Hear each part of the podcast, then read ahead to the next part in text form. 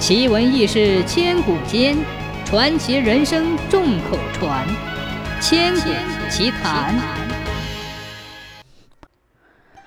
据说有个县官刚上任，第二天就接到一个案子：一位财主拉着个农夫来到县大堂，叫县太爷判农夫的三亩好地归他耕种。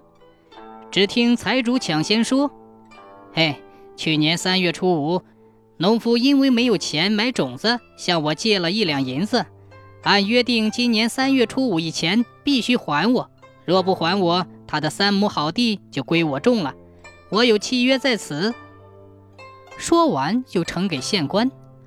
县官把契约看了一遍，上面写道：“我因无钱买种子，向财主借银一两，明年三月初五之前必须付还。”如三月初五之前未还，家中三亩好地将由财主耕种。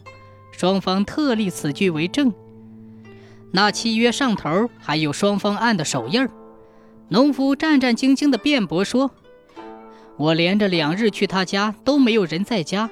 三月初五我又去他家，他家的家丁说财主走亲戚去了，明天才能回来。”家丁还说，契约在财主手里，他不敢擅自收钱，所以今天一大早我又要再去还钱。可刚要出门，财主就硬把我拉来见县太爷您了。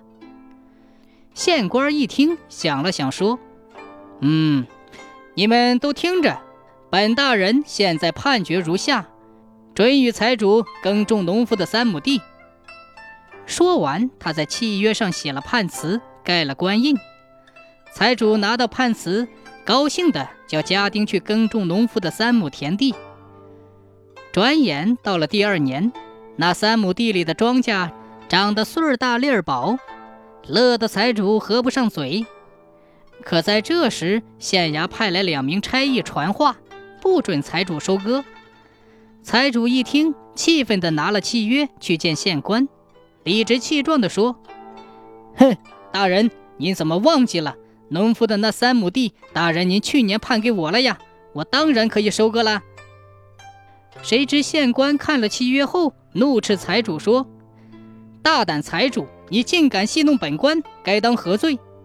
本老爷只判你耕种农夫那三亩地，并没让你收割那三亩地里的庄稼，这一点你难道没有看明白吗？”财主一听，一下子昏过去了。